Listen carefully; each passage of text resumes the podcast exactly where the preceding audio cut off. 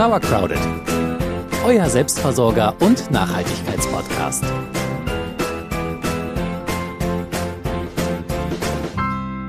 Hitze, Starkregen, Sturm. Das Wetter wird aufgrund des Klimawandels für uns GärtnerInnen immer herausfordernder.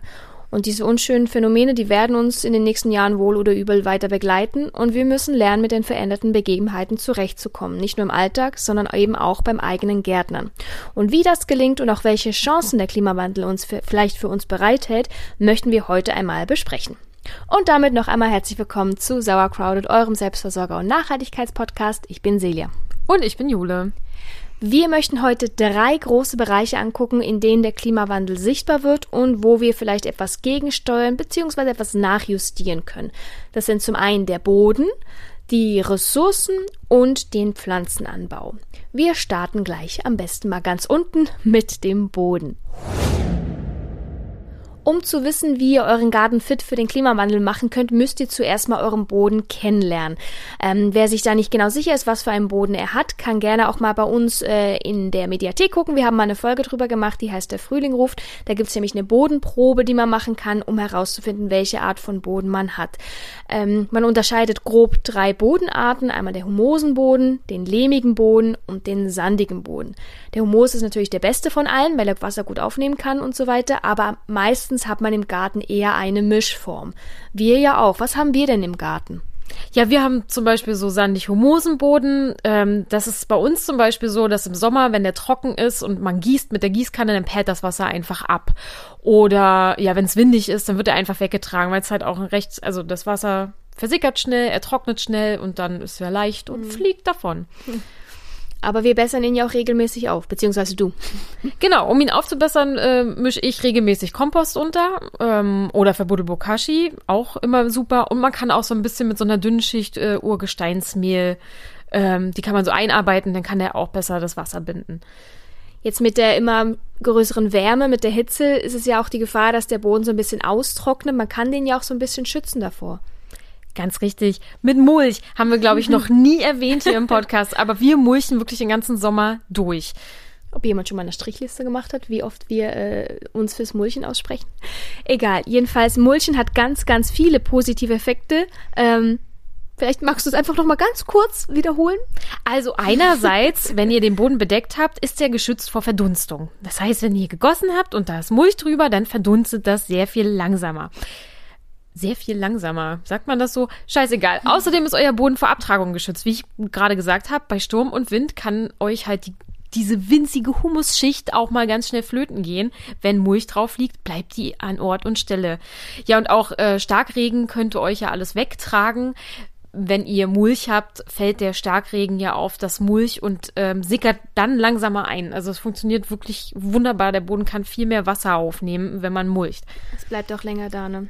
Außerdem lockt Mulch ja auch so kleine Helferchen an, die verbessern ja die Bodenqualität auch, machen ihn so luftig und aufnahmefähig für eben Wasser und alles Mögliche, ne? Soll ich dir mal eine kleine Anekdote dazu erzählen? Okay.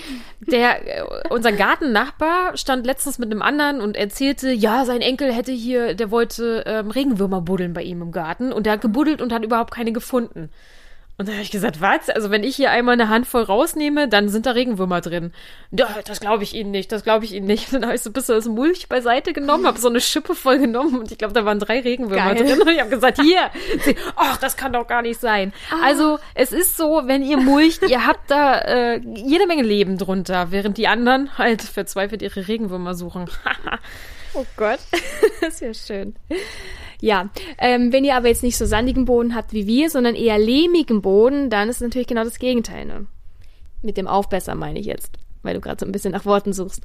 Ja, wenn ihr, äh, wenn ihr lehmigen Boden habt, dann ähm, könnt ihr den natürlich auch aufbessern. Das, dann solltet ihr Sand drunter mischen zum Beispiel. Weil lehmiger Boden, das ist ja, ja wie ein Block Ton. Mhm. Der reißt ja zum Beispiel so ein, wenn, wenn er trocknet. Ja. Und wenn es dann regnet, dann schwimmt es auch einfach nur weg. Mhm. Also, weil der kann das auch nicht so schnell aufnehmen.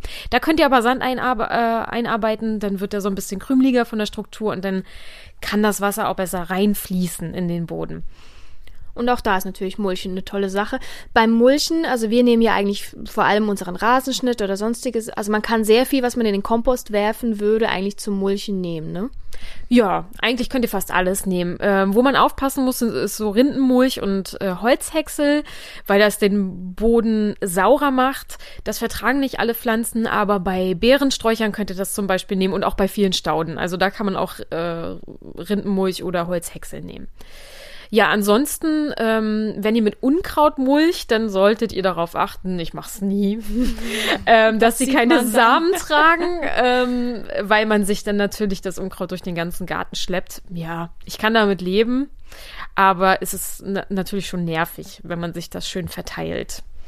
Franzosenkraut ist zum Beispiel, weißt du, das haben wir uns mal eingeschleppt mit einer Mhm. Kartoffel vom, vom äh, Fatih. Ähm, und jetzt ist es überall. Tja.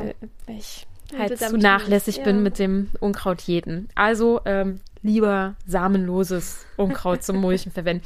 Und Grasschnitt kann man super nehmen. Ihr solltet den vorher allerdings ein bisschen antrocknen lassen, weil er relativ schnell fault. Das ist mir mal passiert. Ich habe den mal stehen lassen in so einem Kübel, nur über Nacht. Und dann habe ich am nächsten Tag reingegriffen, um den zu verteilen. Und es ist richtig heiß da drin gewesen. Ja, also so schnell gearbeitet. verrottet Mhm. das. Ja, ja. Ganz verrückt. Okay. Also was so ein bisschen das Credo ist bei diesen veränderten Wetterbedingungen, ist, dass der Boden, den ihr im Garten habt, eigentlich niemals frei liegen sollte, weil wertvolle Nährstoffe werden dann eben weggeweht oder weggespült, je nachdem, welches Extremwetter wir gerade haben. Ja, jetzt naht der Winter. Ich mache es eigentlich immer so, dass ich ja die Sachen umwerfe auf dem Beet und da liegen lasse. Also ich habe jetzt zum Beispiel auch, wenn ich Stauden runterschneide, ich habe die Pfingstrosen runtergeschnitten und lasse aber alles drauf liegen. Ich leg's wieder rauf. Ähm, das wäre eine Taktik, dann ist der Boden bedeckt, ihr müsst es im Frühling nur noch absammeln, fertig. Wenn ihr die Beete schon abgeräumt habt, könnt ihr Gründüngung einsehen, ähm, zum Beispiel Gelbsenf oder Winterroggen oder Fassilia, es gibt noch andere Sachen. Ähm, das wächst dann und wenn der Frost kommt, friert das ein und dann fallen die Pflanzen um und bedecken euch auch. Ich empfehle aber lieber Gründung, den man noch essen kann. Spinat, Feldsalat und so. Genau, das könnt ihr natürlich auch machen, Spinat oder Feldsalat. Die Wurzeln halten die Erde fest und ihr könnt nach und nach halt abernten. Am besten, wenn ihr dann Spinat erntet, über der Wurzel abschneiden, damit die Wurzel halt verrottet. Schnipp, schnapp, njam, njam. Auch ein Vorteil, also nicht nur, dass wir das ganze Jahr Feldsalat ernten können, ähm, der Boden erwärmt sich natürlich im Frühling auch früher. Das heißt, die ganze Vegetationsperiode wird ein bisschen nach vorne gezogen. Also ihr könnt ja mitunter im März schon, oder Ende Februar habe ich, glaube ich, sogar schon Saubohnen einge, eingelegt da, eingelegt, gesät. ähm, und man kann auch länger ernten, weil der Boden halt auch länger frostfrei ist. Also wir, wie gesagt, jetzt haben wir immer noch Gemüsekulturen, die gehen. Also jetzt in der zweiten Jahreshälfte ernten, ernten wir ja immer noch Sachen. So ist es. Also, es gibt nicht nur Nachteile. Es ist natürlich ein Vorteil, dass man länger ernten kann und früher aussehen kann. Genau. Also der Klimawandel, der bringt uns jetzt dazu, dass wir unseren Boden ein bisschen besser schützen müssen, gut kennenlernen müssen, viel mulchen, dass wir halt die Ressourcen, auf die wir gleich zu sprechen kommen, nicht einfach so flaps verteilen, sondern gut einteilen. Und ein Vorteil, der das Ganze halt mit sich bringt, ist halt, dass man früher aussehen kann und auch noch ein bisschen länger ernten kann. Das ist dann halt vielleicht die positive Seite, wenn man das so nennen möchte. Dann kommen wir mal zum zweiten großen Bereich, das Ressourcenmanagement. Und damit meinen wir vor allem zwei Sachen. Eins der wichtigsten Güter, der wichtigsten Ressourcen, das Wasser.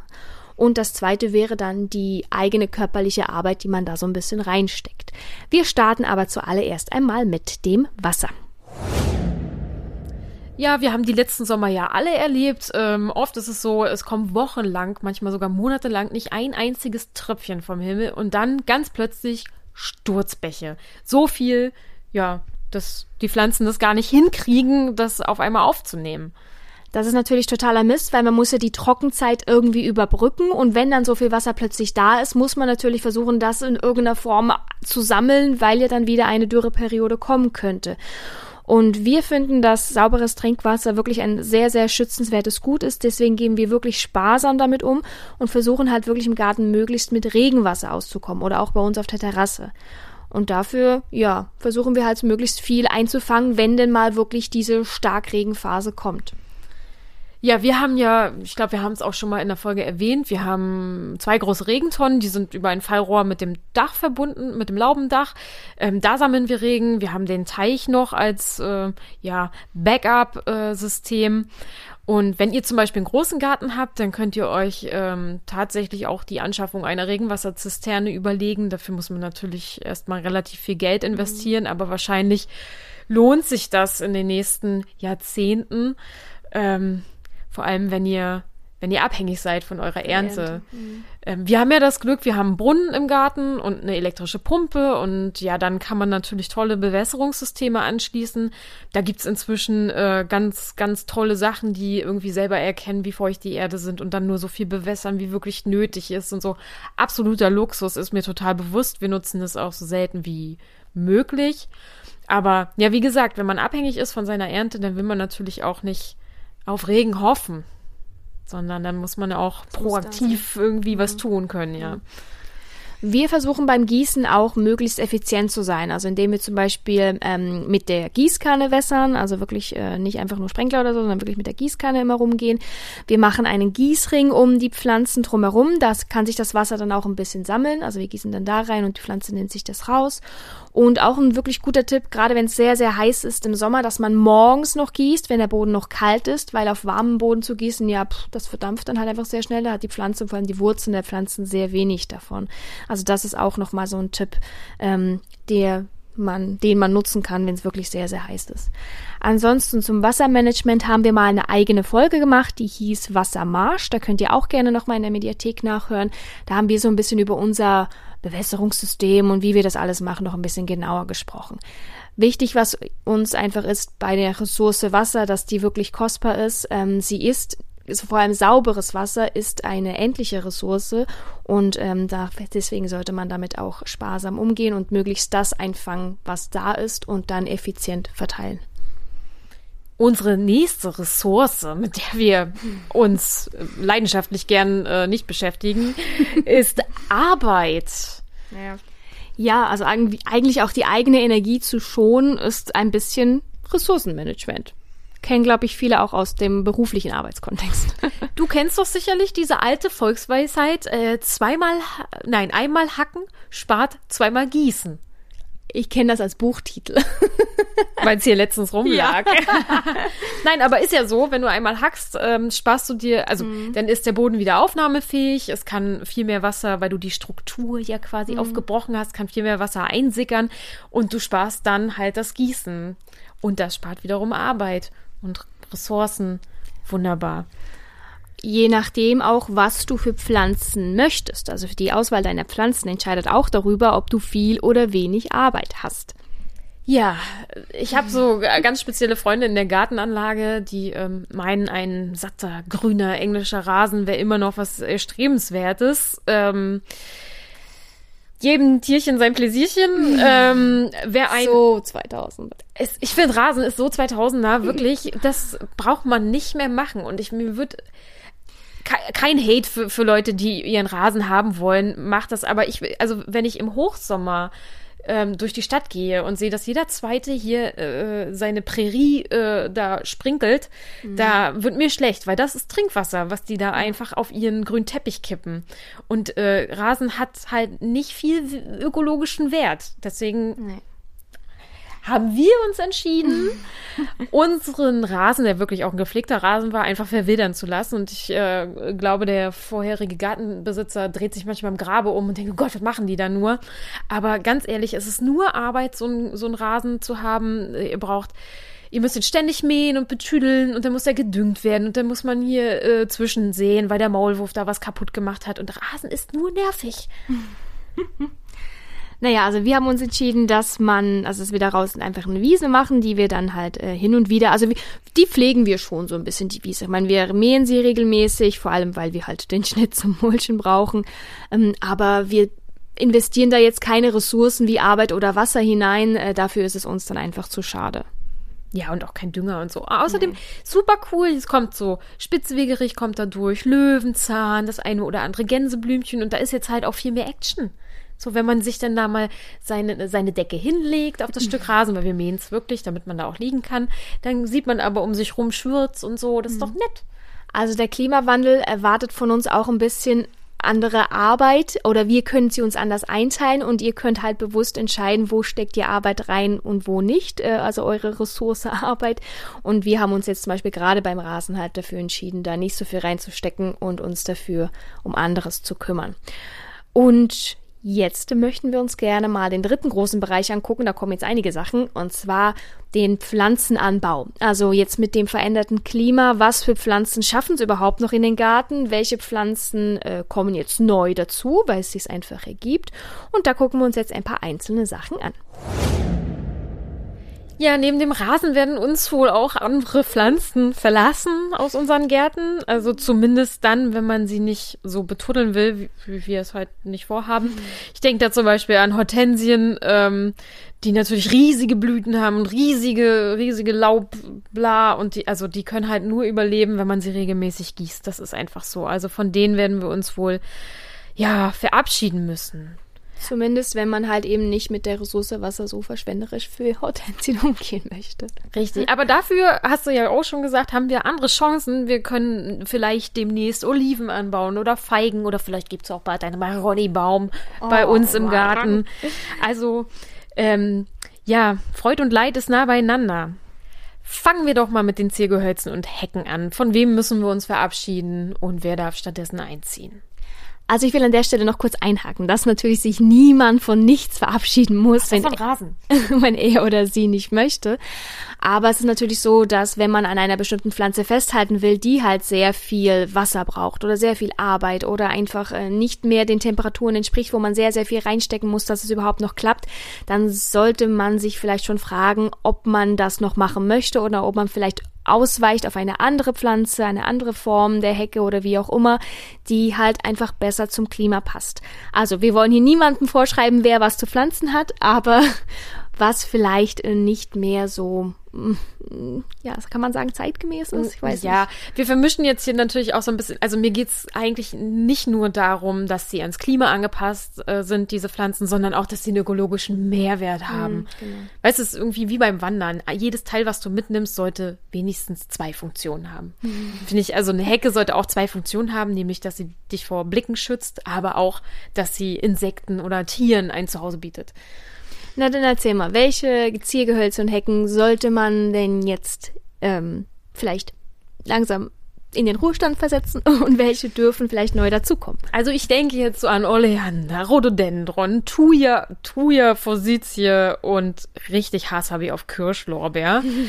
also das sind so, wir haben Kirschlorbeer auf der Terrasse und das ist, das ist ein totaler, Schöner. Mhm. ja, ein schön großer mhm. und so. Ja, die Beeren sind giftig, toll und das Laub verrottet nicht. Da, also wir mhm. haben das Laub da, ja, das liegt da, seit wir hier wohnen, glaube ich, weil es nie einer wegräumt und es verrottet halt auch einfach nicht. Also das ist eigentlich ein, ja, es ist immer grün, toll und es schützt vor Blicken und das soll ja so eine Hecke auch. Ich kann das schon auch verstehen, aber ökologisch gesehen ist es irgendwie, ja, weiß ich nicht, wie Zucker essen, leere Kalorien. so. Aber manchmal fetzt. ja. naja, ähm, wenn man neue Pflanzen pflanzt, dann ja, sollte man natürlich darauf achten, also welchen Standort brauchen sie und auch was für Versorgungsansprüche haben sie denn. Und eben je nachdem sind die Versorgungsansprüche halt so hoch, dass man sich überlegen muss, lohnt sich das überhaupt?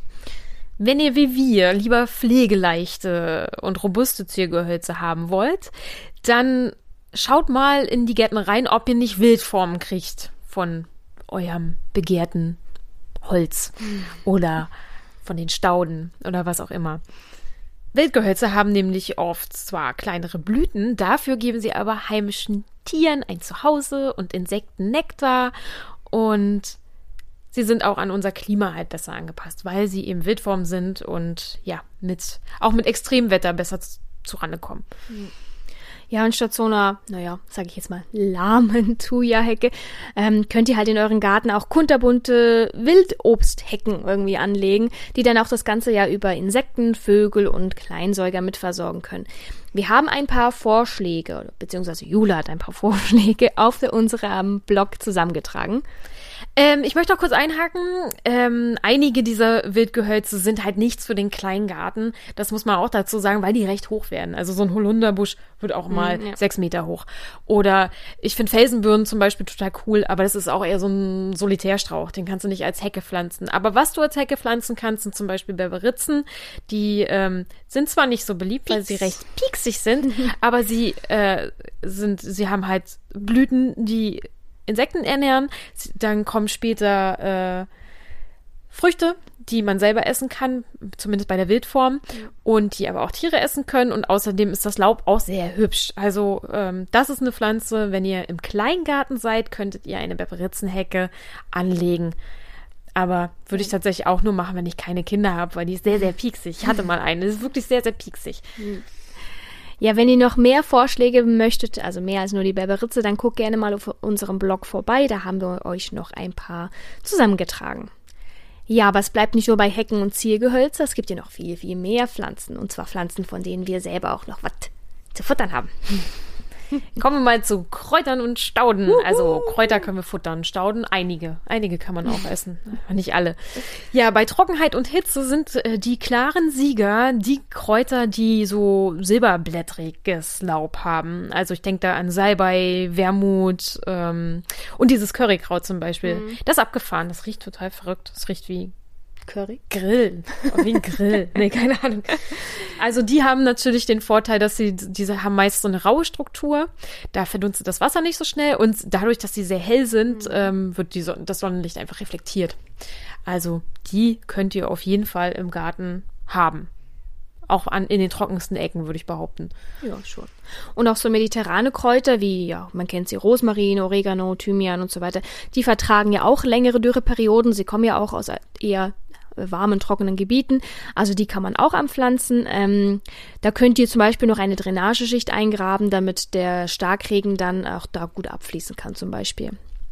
Ich muss sagen, ich habe es ähm, gerade mit Stauden so gemacht. Ich habe mal geguckt, was so passiert im Garten. Wir haben jetzt eine riesen, ja, eben, manche nennen es Unkraut. Für mich ist eine Staude, eine riesen Brennnesselstaude ähm, am Teich. Voll gut. Da kann ich mir Tee ernten, da kann ich Brennnesseljauche machen und ist super cool. Ähm, bei uns kam von allein Blutweiderich. Der sieht total super aus, finde ich. Wir haben jede Menge Weidenröschen und es kommt ganz viel von allein. Aber wenn ihr jetzt euch was besorgen wollt, was auch äh, längere Hitzeperioden ab kann.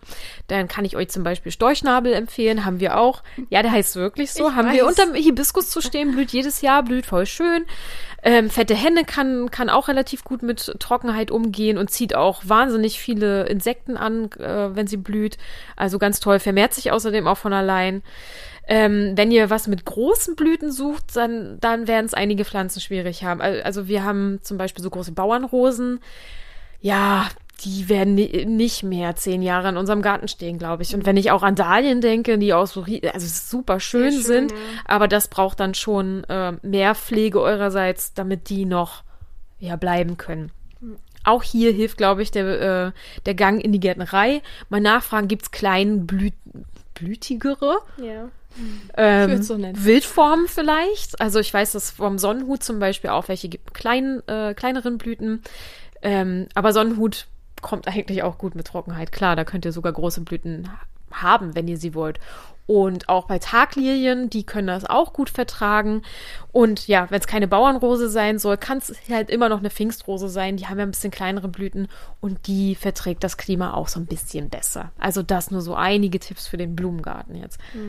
Last but not least, und zwar auf das, worauf ich mich schon lange freue, das gute Gemüse, was man ja eigentlich im Garten anpflanzen möchte. Was klappt denn noch oder was klappt nicht mehr? Was dürfen wir vielleicht in Zukunft, je nachdem, wie sich das Klima verändert, anpflanzen?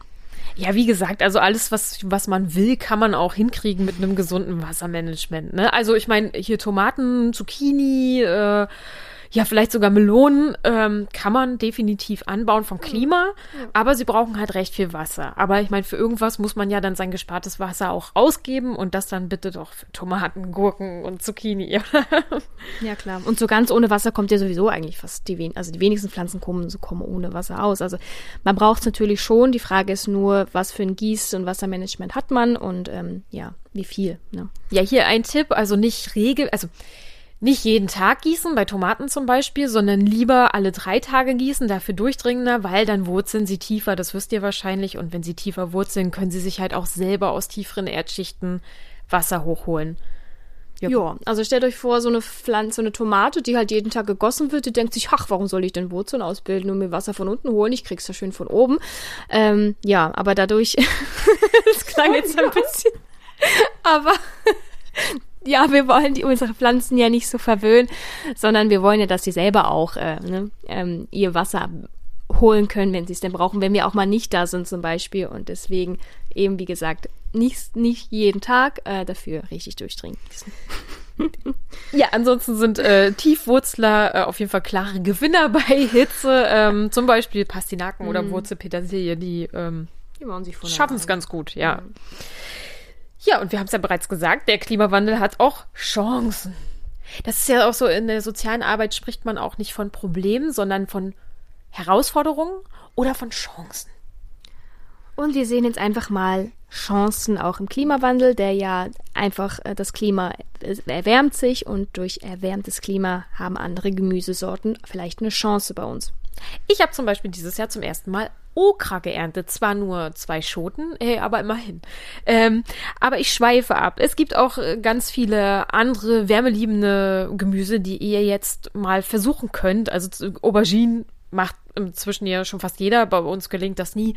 Aber ihr könntet auch Kichererbsen anbauen, keine Ahnung, Luffergurke, es gibt so Horngurken, diese pieksigen. Und was wir dieses Jahr zum ersten Mal hatten, sind Artischocken. Das ja. weiß, glaube ich, die Community, weil du sehr klar geteilt hast auf Instagram, wie wir die ernt, geerntet und gegessen haben. Und sie war richtig, richtig gut. Und dadurch, dass es ja eine mehrjährige Pflanze ist und das hoffentlich so weiterentwickelt, wird das nächstes Jahr ein schönes Artischockenjahr. Okay. Ich habe ich hab heute geguckt, sie wächst wunderbar. Sie sieht Super. richtig gut aus. Sie sieht besser aus als in den letzten Wochen. Sehr schön. Ähm, der viele Regen hat's gemacht, glaube mhm. ich. Ja, äh, kommen wir auch zum Winter quasi. Ich war heute im Garten und habe unseren Kohl angeguckt und siehe da, wir kriegen kleine Rosenkühlchen. Ich finde, das sieht immer so aus, als wenn äh, unter den Achseln, unter den Achseln äh, des, des Rosenkohls ja. diese kleinen Kühlchen rauswachsen. Mhm. Ganz lustig. Wir haben Palmkohl im Garten. Ähm, wir können jetzt also, haben wir ja schon gesagt, die Erntesaison herauszögern, mhm. weil es halt wärmer wird. Mhm. Ja, auch Spinat und Feldsalat können wir im Gewächshaus oder halt im Frühbeet fast den ganzen Winter über kultivieren. Das ist schon schön, wenn man dann so im Dezember seine eigenen Spinat Quiche machen kann oder so. Das hat, hat was für sich. Ja, also statt auf starre Bauernweisheiten zu hören, beobachtet lieber das Wetter und orientiert euch ein bisschen am phänologischen Kalender vielleicht auch. Ja, und so könnt ihr hoffentlich das Beste aus eurem Garten rausholen, jetzt in Zeiten des Klimawandels. Ja, neben den ganzen Herausforderungen, wie halt diese Wetterextreme oder ganzjährig Unkraut, haben wir wirklich, äh, wie ganze Jahr. Bei uns gibt's halt auch nicht mehr so starken Frost. Das ganze Jahr Unkraut. Und ja, leider auch immer während des Schädlingsbesuche, ohne Witz. Ich bin heute durch den Garten gegangen und wir haben acht Milliarden Kohlweißlingsraupen mhm. an allem. Die haben den ganzen Rucola aufgefressen. Sowas wird sich jetzt vermehren, ne? Also da, davon werden wir mehr haben. Aber trotzdem, haben wir gesagt, dass der Klimawandel auch Chancen bringt. Und ja, es ist natürlich es wäre besser, den Klimawandel aufzuhalten. Äh, wir versuchen alles. Äh, ich glaube, jeder versucht im Kleinen auch ein bisschen alles, was er kann. Ich glaube, jeder und jeder, der Gärtner hat, versucht das in irgendeiner Form. Ähm, aber es ist nun mal von uns alleine jetzt in so kurzer Zeit nichts aufzuhalten. Also der Ist-Zustand ist nun mal, wie, es, wie er ist und äh, bleibt uns wahrscheinlich auch erstmal erhalten. Darum ist es gut, dass man sich einfach den neuen Gegebenheiten über offen verhält, experimentierfreudig ist und einfach versucht, sich ein bisschen anzupassen und zu gucken, was klappt nicht starr am Rasen festhalten, sondern auch mal eine Wiese Let ausprobieren. Let it go. ja, wir hoffen, dass dieses ähm, Thema euch jetzt nicht äh, demoralisiert hat oder so, sondern irgendwie einfach aufgezeigt hat, dass nun mal Dinge sich verändern und dass man sich halt mit verändert ähm, auch wenn gerade in so Kleingartenvereinen oft sehr starre Traditionen herrschen, was bestimmte Pflanzen oder Arten der Bewirtschaftung anbelangt oder so. Es verändert sich. Alles ist in Veränderung und wir versuchen mit den Veränderungen einfach mitzugehen und einfach zu gucken, was passiert. Und wir wünschen euch dabei auch viel Erfolg. Vielleicht ähm, mögt ihr ja gerne mal teilen, wie ihr vielleicht schon neue Pflanzen mal ausprobiert habt, weil ihr gemerkt habt, das geht oder wie ihr gemerkt habt, wie der Klimawandel euer Gärtnern irgendwie verändert hat oder wie ihr jetzt anders gärtnert, weil ihr gewisse Sachen gemerkt habt. Also wenn sowas ist, teilt das gerne mit uns auf Instagram oder auf unserem Blog www.sauerkraude.de. Und dann sagen wir wieder Danke fürs Zuhören und wir freuen uns aufs nächste Mal. Bis dahin. Tschüss. Tschüss.